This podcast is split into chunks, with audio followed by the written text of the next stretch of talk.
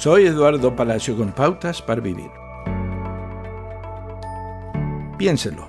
¿Le entusiasma más algo en lo que tiene la oportunidad de elegir que una idea que alguien le dice que debe aceptar?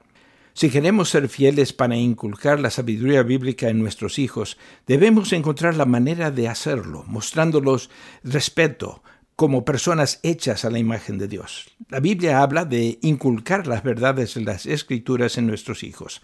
La verdad es que los valores se captan, no se enseñan. Los niños aprenden por el, el ejemplo de sus padres que le da la escuela dominical o de cualquier cosa que un padre les diga que crean.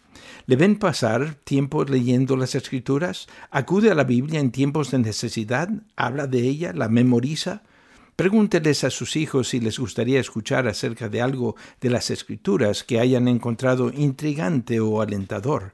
Haga preguntas sobre la Biblia en voz alta e invite a sus hijos a hacer lo mismo.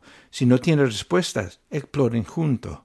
No tiene que insistir en la oración obligatoria a la hora de comer y acostarse, pero aproveche la oportunidad para modelar conversaciones genuinas con Dios en todo momento confiese sus propias preocupaciones en oración, agradezca por las cosas grandes y pequeñas, pida sanidad y bendición para su prójimo, pregúntele a su hijo si le gustaría hablar con Dios junto a usted, en sus propias palabras. Dios, ayúdanos a vivir la verdad de las escrituras para nuestros hijos. Acaba de escuchar a Eduardo Palacio con Pautas para Vivir, un ministerio de Guidelines International. Permita que esta estación de radio sepa cómo el programa le ha ayudado. Acompáñenos en la próxima emisión de Pautas para Vivir. Gracias por su sintonía.